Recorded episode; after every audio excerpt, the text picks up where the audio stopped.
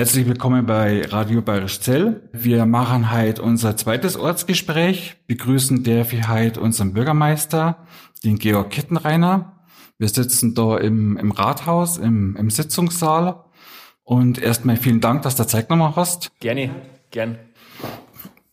Ähm, dann darf ich ja gleich mal anfangen mit meinem Fragenkatalog, den ich da vorbereitet habe. Erstmal herzlichen Glückwunsch zur, zur Wiederwahl. Danke, vielen herzlichen Dank. Das ist ja jetzt eine zweite Amtszeit. Im Ort wird ein bisschen gemunkelt, dass das vielleicht deine letzte ist. Kannst du vielleicht selber was dazu sagen? Wahrscheinlich glauben die Leute, ich habe jetzt ein Alter erreicht, wo ich mich dann mal zur Ruhe setze. Na, äh, Spaß beiseite. Also ich bin jetzt für die nächsten sechs Jahre wiedergewählt worden und das ist das, das für mich Zeit. Und ich habe sehr viele Ideen und ich glaube, Bayerisch Zell hat sehr viele Aufgaben vor sich und auf die möchte ich mich konzentrieren. Und äh, wie die wievielte Amtszeit, also da mache ich mir eigentlich jetzt momentan relativ wenig Gedanken. Mhm. Bürgermeister in Bayerisch Zell zu sein, heißt da eigentlich das Ganze ehrenamtlich zu machen. Das ist kein hauptamtlicher Job mehr. Jetzt betreibst du ja nebenher, glaube ich, darf man gar nicht sagen, du betreibst einen landwirtschaftlichen Betrieb in Geidau. Ja. Wie bringst du Familie, Beruf und äh, das Bürgermeisteramt unter am Hut. Du bist da nicht nur das, du bist da bei der Musikerbein äh, ziemlich engagiert. Wie machst du das? Ja, es ist oft der Spagat und es funktioniert eigentlich nur, weil man gerade in der Landwirtschaft äh, kann ich als Selbstständiger meine Zeit selber einteilen. Und es läuft im, äh, meistens so, dass ich vormittags da im Rathaus bin und mache dann in, am Nachmittag Tätigkeiten in der Landwirtschaft habe aber auch dank, der, äh, dank Internet und dank Handy die Möglichkeit, dass ich daheim vom Homeoffice auch Dinge für die Gemeinde vorbereite oder mir zum Beispiel auf Sitzungen vorbereite.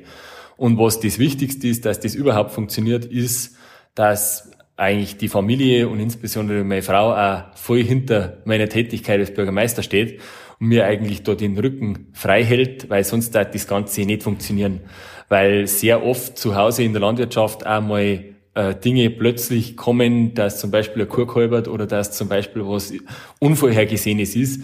Und dann brauchst du einfach eine Familie und einen Rückhalt, die da, den Rücken frei schaufeln, weil sonst funktioniert es nicht.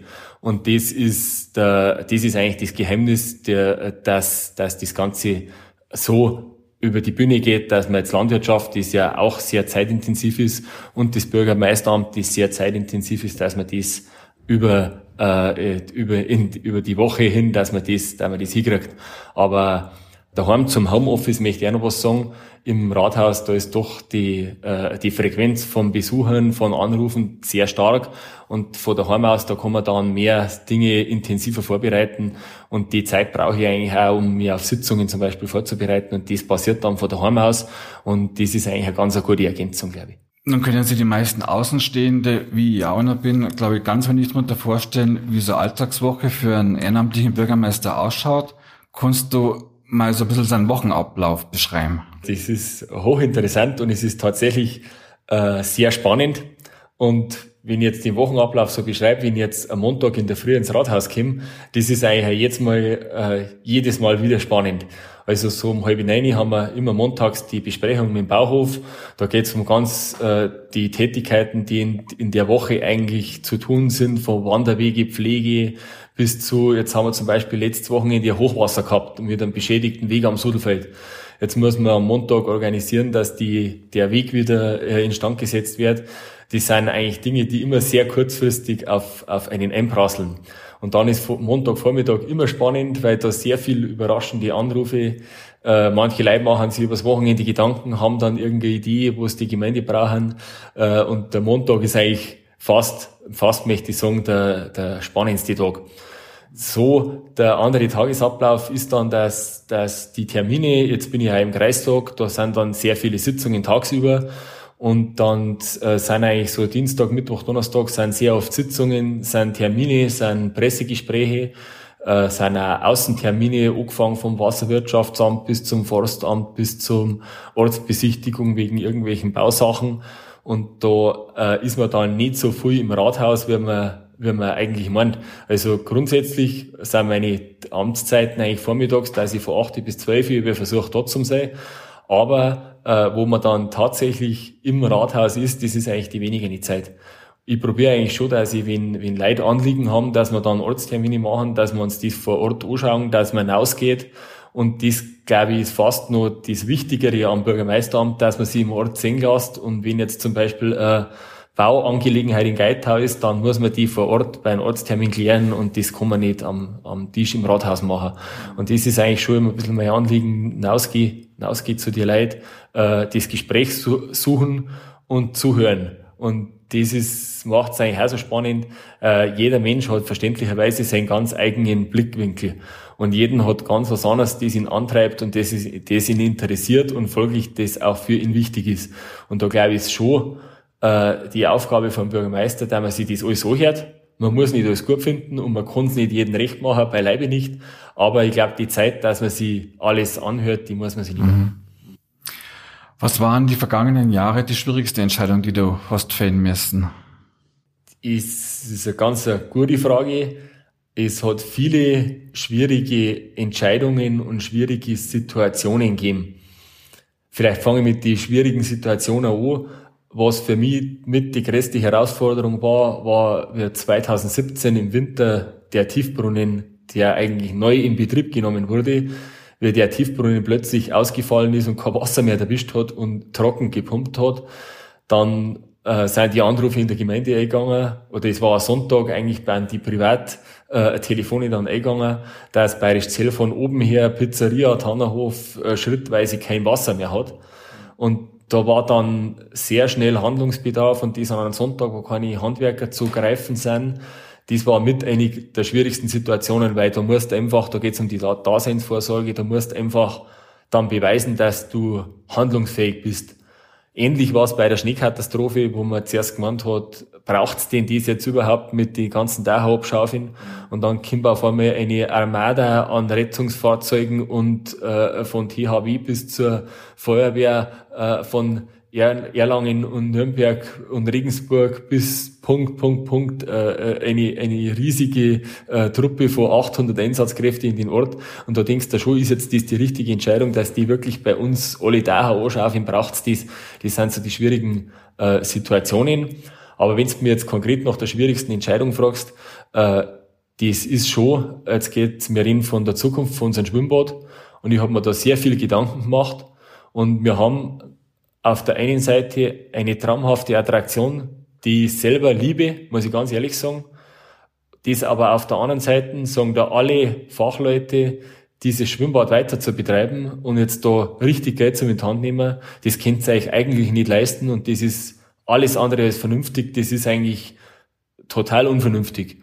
Und so eine Entscheidung dann treffen, die so eine weitreichende Bedeutung hat, äh, das ist schon schwierig, muss ich ganz ehrlich sagen. Ähm, Thema Schwimmbad, da käme ich dann später nochmal dazu. Was war denn das schönste Bürgermeistererlebnis der letzten sechs Jahre? Ja, da hat es einige, einige schöne Erlebnisse gegeben. Also äh, mich freut es aber unheimlich, wenn, wenn Sachen mit Kindern funktionieren. Äh, ich denke heute noch gern zurück an den ersten Besuch vom Kindergarten, wie ich vor sechs Jahren ins Amt gekommen bin und ist der Kindergarten bei mir im Büro aufmarschiert und hat mir da ein Standel gesungen. Das war eigentlich schon äh, mit eines der schönsten Erlebnisse. Das muss ich ganz ehrlich sagen, die, die, die einen dann von Herzen gefreien. Wir haben in Barisch Zei auch sehr schöne Feste. Wir haben in der Amtszeit ein Musikfest gehabt von äh, Jubiläumsfest oder Musikkapelle. Das war für mich ein wunderschönes Erlebnis. Und äh, was auch schön ist, dass im Grunde der Zusammenhalt in Bayerisch Zell, die Dorfgemeinschaft, die funktioniert und wenn es darauf ankommt, dann greifen die Räder ineinander und das sind äh, immer wieder schöne Erfahrungen. Was hast du dir jetzt als Hauptthema oder als Hauptthemen die nächsten sechs Jahre auf die Fahne geschrieben? Mm, ja, Boris Zeit steht schon an einem Punkt, wo, wo, wo wir, glaube ich, die Zukunft jetzt gestalten können. Es, es wird jetzt im Moment ein Hotel baut für sehr viel Geld, an, wo ehemals die AOK angesiedelt war. Und das bringt einen gewissen Aufschwung in Bayerisch Zei, bringt äh, gewisse Interessen nach Bayerisch Zei und wir müssen, glaube ich, wir haben mit dem Bebauungsplan, den wir jetzt aufstellen für die ganze Ort, äh, Ortsmitte, haben wir versuchen wir den Bestand zu überplanen und da wollen wir eigentlich Regeln schaffen, wie äh, jeder auf sein Grundstück Erweiterungsmöglichkeiten hat, wie man droh bauen kann Und da geht es schon um das, wie wir Bayerisch Zei entwickeln und wie wir Bayerisch Zei entwickeln wollen. Und da ist mir ganz wichtig, dass der dörfliche Charakter erhalten bleibt. Ich möchte kein irgendein Baurecht nehmen, aber wir werden äh, nicht generell Bayerisch Zell um ein Stockwerk höher bauen. Das wird nicht funktionieren, weil dann darf man unseren Charakter verlieren.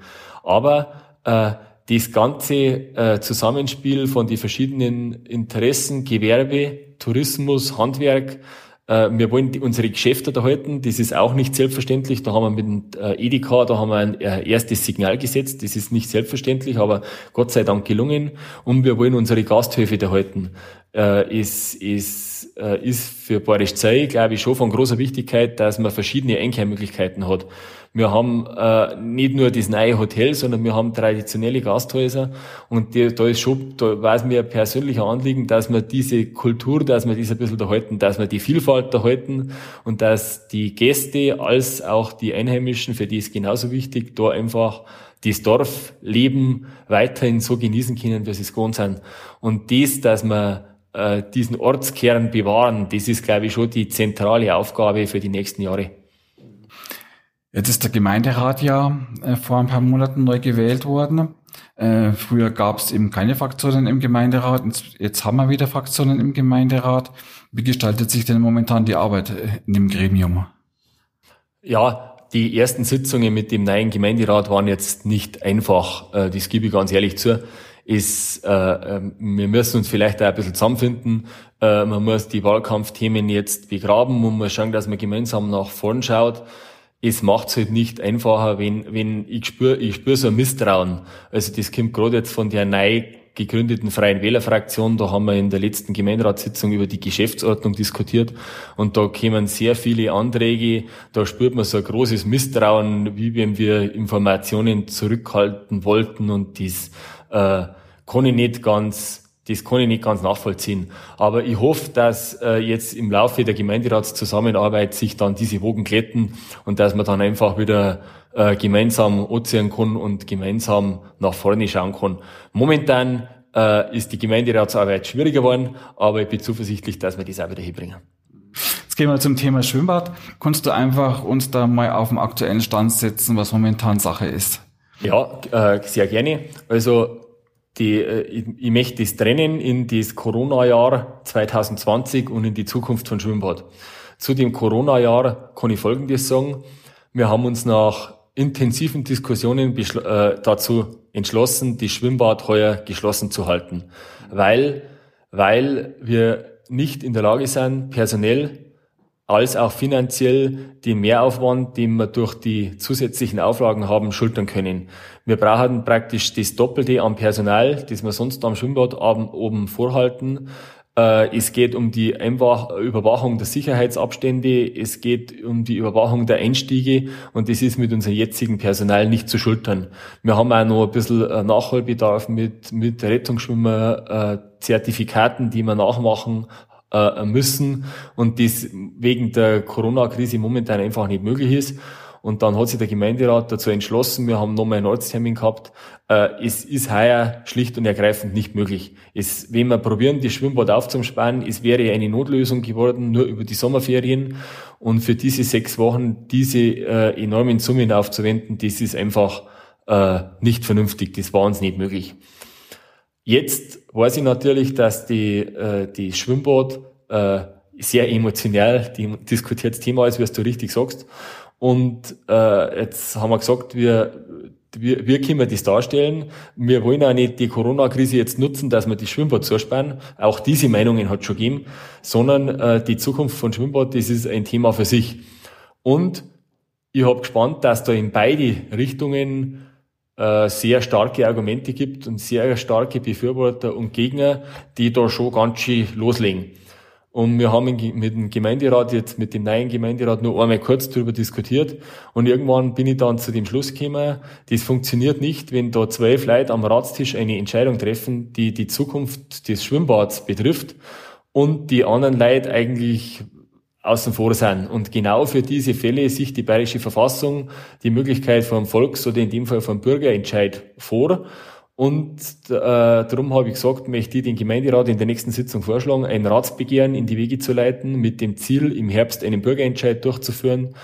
bei denen die, Schwimm äh, die Bayerisch Zeller über die Zukunft des Schwimmbads entscheiden. Und dann gibt es ein demokratisches Votum und das ist dann von allen zu akzeptieren. Und das, glaube ich, ist die gerechteste Lösung. Und äh, dann kann man vielleicht verhindern, dass sich zu dem Thema Schwimmbad im Ort, dass sie da Gräben auftun. Also wie könnte denn dieser Bürgerbescheid ausschauen? Ist das dann äh, ein Bladel Papier, wo man sagt ja, nein für Schwimmbad oder wo es dann schon Optionen gibt? Äh, ja, Naturfreibad, ja, so wie es ist. Äh, ist, ist eine gute Frage, aber ein Bürgerentscheid muss mit Ja oder Nein zu beantworten sein. Und jetzt geht es zuerst einmal darum, ob wir die Badestelle Bayerisch Zell Freibad, ob jetzt Naturfreibad oder Warmbad, das möchte ich nicht abstimmen lassen. Da muss man sich dann gesondert drüber unterhalten. Aber ich möchte jetzt einmal ein Ja oder Nein. Wollen wir das Freibad Bayerisch Zell erhalten? Und da müssen wir natürlich alle Informationen die Bürger liefern, dass sie die da Bild machen können. Und das ist jetzt der Punkt, wo ich gesagt habe, da müssen sie die äh, äh, Bayerisch Zeller entscheiden, weil es geht ja nicht um mein Schwimmbad und es geht auch nicht um mein Geld, sondern es geht um das Schwimmbad von Bayerisch Zell und es geht um das Geld der Gemeinde Bayerisch Zell und das sind wir letztlich alle. Und wenn wir uns heute entscheiden, dass wir das Schwimmbad kostenintensiv sanieren, dann brauchen wir auch irgendeine Lösung, wie wir das Ganze wieder abbezahlen. Weil ich kann nicht einfach Schulden machen und sagen, das wird dann schon irgendwie wieder zurückzahlen. Und dann werden wir uns auch darüber unterhalten, dass wir A, die Kurtaxe deutlich anheben. Das heißt, dass die Gäste einen Beitrag zum Schwimmbad leisten, sprich der Tourismus. Aber auch die Einheimischen nutzen das Schwimmbad. Und dann werden wir auch über andere Steuern oder Beiträge äh, reden, wie wir das Schwimmbad dann finanzieren. Weil aus dem laufenden Haushalt äh, finanzieren, das funktioniert nicht. Da sind wir jetzt klar. Ich möchte nur mal ein Beispiel nennen. Die Stadt Miesbach, die äh, plant ja das Schwimmbad jetzt zu sanieren für 3,3 Millionen Euro. Wenn man jetzt die 3,3 Millionen im in Relation setzt zu den Haushaltsvolumen von Miesbach und äh, Investitionen von circa 1,5 Millionen und von dem gehe ich aus in Relation setzt zu der zu dem Haushaltsvolumen in Bayerisch Zell, dann muss ich ganz ehrlich sagen, dann lassen wir uns das Schwimmbad schon ganz schön was kosten. Und das muss die Bürger klar sein. Äh, ich weiß, dass ich, ich liebe das Schwimmbad selber und wir, wir müssen jetzt mal schauen, wie, wie wir, wie wir, äh, äh, wie teuer dass die Sanierung dann tatsächlich wird. Aber wenn das Schwimmbad saniert wird, dann werden wir andere Dinge nicht machen können. Das ist ganz klar. Und das muss ja jedem bewusst sein, wie wir die Entscheidung treffen. Also konnte mal da einhaken wir betreiben ja die Treffpunkt bei seiten ja. nur bei Facebook. Ja. Und wenn wir da was, was über das Schwimmbad posten, sind die Kommentare halt schon relativ eindeutig, wo sich halt viele Gäste dann auch melden, die ja. da halt dem Ganzen folgen. Und die halt dann sagen, es wäre halt schade, wenn Sommertourismus in Börschzell, wenn, wenn das weg wäre. Äh, auch bei Instagram geht da in die ähnliche Richtung. Aber was wir natürlich nicht einschätzen können, es gibt die anderen Stimmen auch noch, die ja die Zahlen im Blick haben, die halt dann sagen, eigentlich kann man sich das nicht leisten. Und ähm, aber es ist halt nach wie vor extrem emotional besetztes Thema, ja, weil das Schwimmbad ist, glaube ich, äh, eines der ersten, wenn nicht gar das erste Warmfreibad gewesen. Das erste Warmfreibad im Landkreis Miesbach war äh, Das ist richtig und äh, das Problem ist nur, äh, wir haben halt die harten Zahlen, wir haben laufend sinkende Besucherzahlen. Und das ist halt was, äh, das gibt einen auch zu denken. Wir haben in den Anfängen des Schwimmbads äh, Tage dabei gehabt, da waren 1000 Gäste an einem Tag keine Seltenheit. Da sind wir heute weit weg davon. Wir, wir sind froh, wenn wir an einem spitzen Sommertag 200 Badegäste zusammenbringen, dieser Fünftel. Und was mir jetzt denken gibt, wenn ich heute an einem Skiwiedersonntag nach Tiersee fahre oder nach Schliersee fahre, da trifft man sehr viele bayerische Zähler. Also das Baden an Seen, das ist immer noch eine Spur attraktiver. Und man muss anerkennen, dass die Leute heute mobiler sind, das war vor 50 Jahren noch ganz anders. Da hat nicht jeder Auto gehabt. Da war das Schwimmbad im eigenen Ort die einzige Möglichkeit.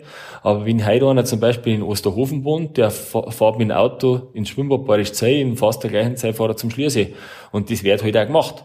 Und das gespannen wir an die Besucherzahlen. Und die haben die letzten Jahre, äh, stetig nachgelassen. Und wir haben jetzt nur 12.000 Besucher im Jahr im Schwimmbad. Und wenn man jetzt das Schwimmbad Fischbachau hernimmt, die haben über 45.000 Besucher pro Jahr. Und auf, äh, wenn man das wieder in Relation setzt zu der Größe vom Schwimmbad, dann haben wir schon extrem wenige Besucher. Und das ist halt schon was, das mir als Dinger gibt. So schade es ist für die Schwimmbad, aber das äh, sind Zahlen, die kann man halt nicht ganz ignorieren. Wie ist das der ganz persönliche Einschätzung, wie es mit dem Schwimmbad bei uns weitergehen wird? Ja, äh, dies, der Bürgerentscheid, der wird äh, sehr spannende Angelegenheit, weil Boris Zey hat noch nie zum Thema einen Bürgerentscheid gehabt. Das wird sozusagen äh, Premiere. Ich möchte da auch gar nicht die, die Verantwortung abgeben, sondern ich möchte eigentlich zuvorkommen, dass ein Gemeinderat eine Entscheidung fällt und dann ein Teil der Bürger sagt, mit dem sind wir nicht zufrieden und initiieren von sich aus ein Bürgerbegehren und somit wird dann der Bürgerentscheid herbeigeführt, sondern ich denke mal, nehmen wir es doch gleich mit. Ich höre immer Bürgerbeteiligung, nehmen wir es doch gleich mit. Mhm. Äh, wenn der Bürgerentscheid sich für die Schwimmbad entscheidet, dass wir da oben investieren, dann werden wir mit dem Bestand, so wie er jetzt ist, nächstes Jahr in Betrieb gehen und ab Herbst 2021 mit einer Investition starten. Das heißt, vor der nächsten Badesaison, das habe ich jetzt einmal gehört im Ort, äh, äh, Investition, das ist nicht möglich, weil die bedarf einer langen Planung, wir brauchen Fördermittel, sonst geht's gar nicht. Also nächstes Jahr mit Bestand im, in Betrieb gehen und 2021 im Herbst mit der Investition beginnen. Wenn der Bürgerentscheid sich gegen das Schwimmbad entscheidet, dann geht das Schwimmbad nicht mehr in Betrieb.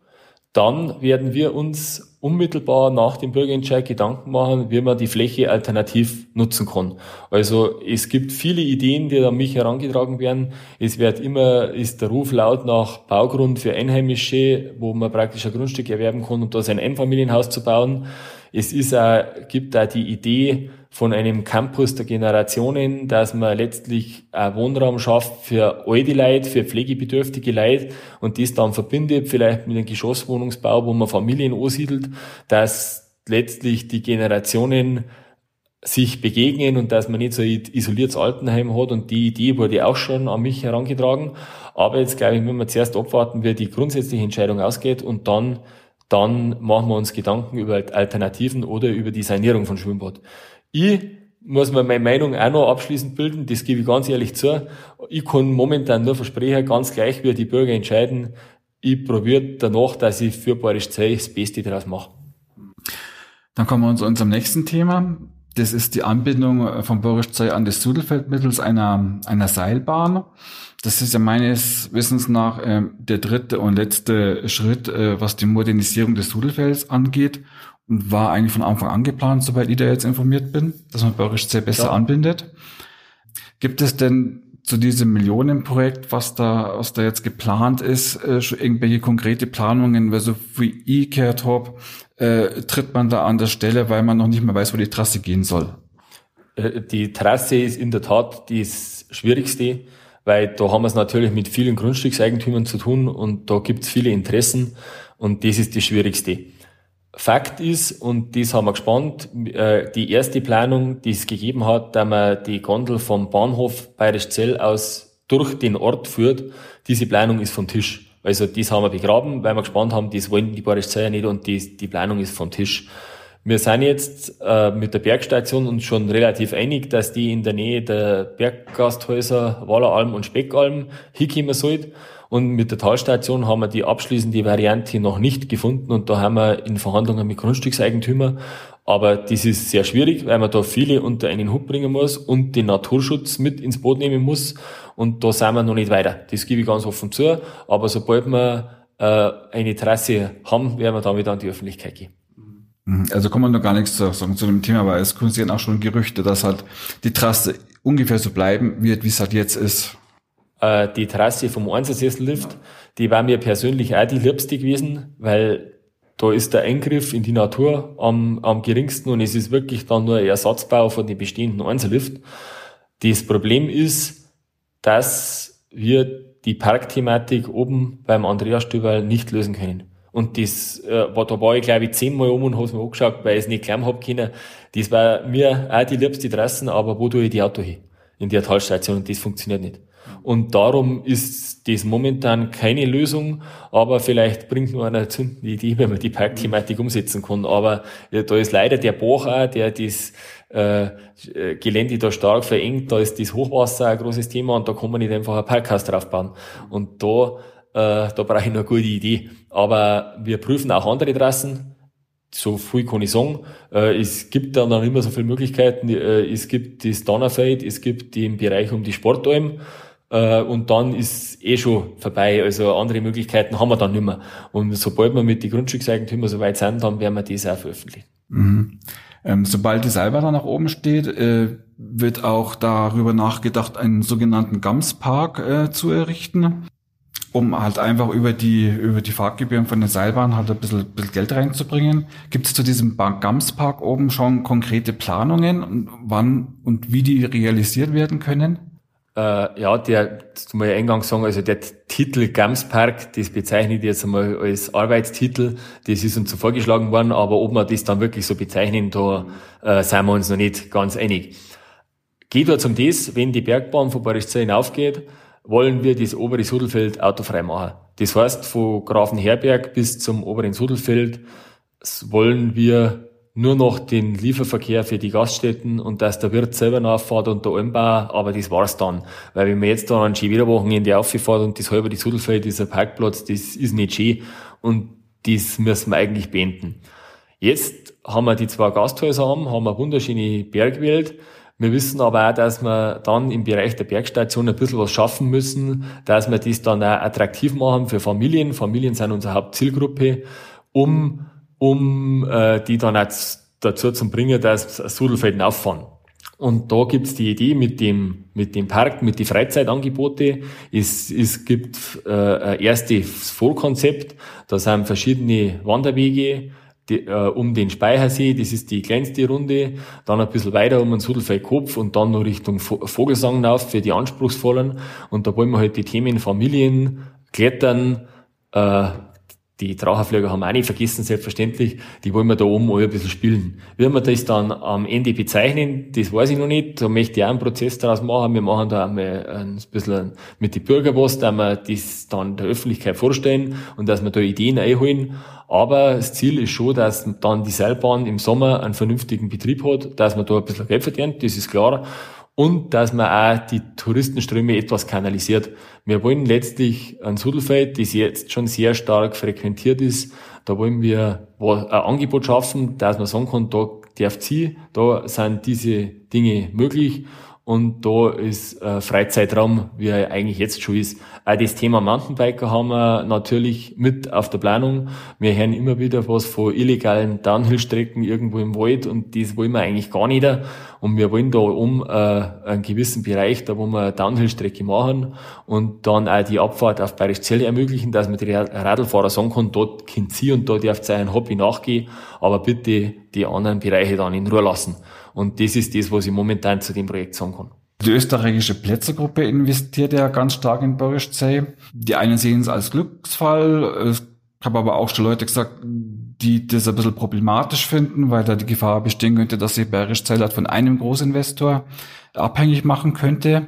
Wie ist da deine Einstellung dazu? Ja, ich sehe es äh, als Glücksfall dass wir die Plätzergruppe gewonnen haben, an den ehemaligen AOK am Aracher Hof zu investieren.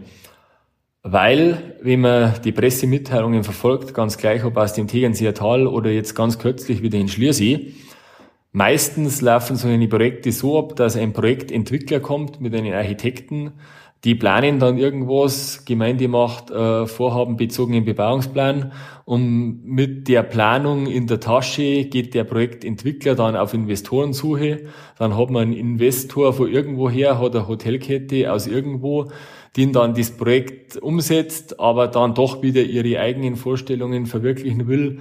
Und da hat man oft sehr große, äh, äh sehr große Bereiche, die man da in Bewegung setzen muss.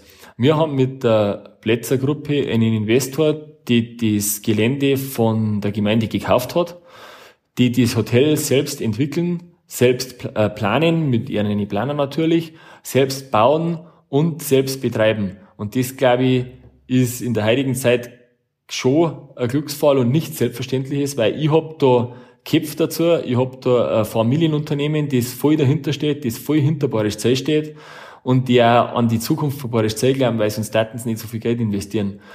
Natürlich ist das ein wichtiger Bestandteil für Boris Zell, aber auf die Frage hin, wir haben noch sehr viele andere Häuser in Bayerisch Zell, das ist ein Haus und deswegen haben wir noch nicht von der Plätzergruppe abhängig. Natürlich gibt's Orte, wenn ich im Alpenraum schaue, äh, die, die von drei Hotelinvestoren, die letztlich der ganze Ort gehört. Aber das ist bei uns nicht der Fall. Und ich glaube, wenn die Plätzergruppe in der AOK um investiert, dann war es auch mal gut. Und für andere Objekte, da müssen wir uns andere suchen. Und da passen wir auf. Und momentan haben wir alles andere als von einem abhängig. Die Plätzergruppe ist jetzt auch oben am Sudelfeld ja mit eingestiegen, wie auch die Gemeinde, die da Anteile hat an, der, an dieser Gesellschaft. Jetzt gibt es schon seit Jahren diesen Streit um diesen Rankenlift um die Familie Berger, ähm, was ein bisschen ein negatives äh, Aushängeschild nach außen ist, äh, wie viele meinen. Hast du da irgendwie Vorschläge, wie man das mal lösen könnte da oben? Das ist eine sehr gute Frage. Äh, der, der Streit am Sulfeld, das ist nichts Neues. Das mit der, mit der Familie Berger und mit den Rankenlift und mit der Sulfeld-Gesellschaft, der ist so leicht nicht lösbar. Es geht, wie so oft im Leben, geht's ums Geld. Ich kann nur sagen, von der neuen Gesellschaft am Sudelfeld stehen die Türen weit offen und die Rankenlift kann jederzeit zurück in den Kartenverbund und das ist uns auch ganz wichtig und das war unser größtes Anliegen. Es gibt Bewertungen von den verschiedenen Liftanlagen, äh, wie viel Prozent am Umsatz beziehungsweise wie viel Prozent der Fahrten äh, je nachdem ist halt dann auch die Verteilung des, des Gewinns und da haben wir mit anderen schwierigen Geschäftspartnern haben wir da auch Lösungen gefunden und das sind immer schwierige Verhandlungen, aber da driften halt die Vorstellungen leider sehr weit auseinander und darum ist es auch letztes Jahr dazu gekommen, dass der Rankenlift mit eigener Karte betrieben worden ist. Ich kann nur so viel sagen, ich habe auch probiert, da zum Vermitteln. Ich habe es nicht geschafft, gebe ich ganz offen zu, weil weil die Vorstellungen einfach zu weit auseinander liegen. Ich kann nur sagen, für die Seiten der Bergbahn Sudelfeld, die Türen stehen offen und ich bin zuversichtlich, dass über kurz oder lang auch der Rankenlift wieder in den Liftkartenverbund Sudelfeld mit eingegliedert wird. Da kommen wir jetzt mal zum aktuellen Thema Corona und Boris Zey. Wie hast du jetzt äh, diese Corona-Krise ganz persönlich erlebt? Ja, ich glaube, dass die Corona-Krise schon für uns alle miteinander, wenn wir da sind, ein gewisser Schock war, wie es für uns noch keiner erlebt hat. Es hat sich doch keiner vorstellen können, wenn wir mal ganz ehrlich sind, in den letzten Jahren, dass, dass eine Zeit kommt, wo über Wochen alle Gaststätten zu sind, dass keiner mehr seine Freizeitbeschäftigungen nachgeht, dass viele Leute nicht einmal ihren Beruf noch nachgehen haben können. Und das war, glaube ich, für uns alle miteinander, gerade für Zey, ein ziemlicher Schock.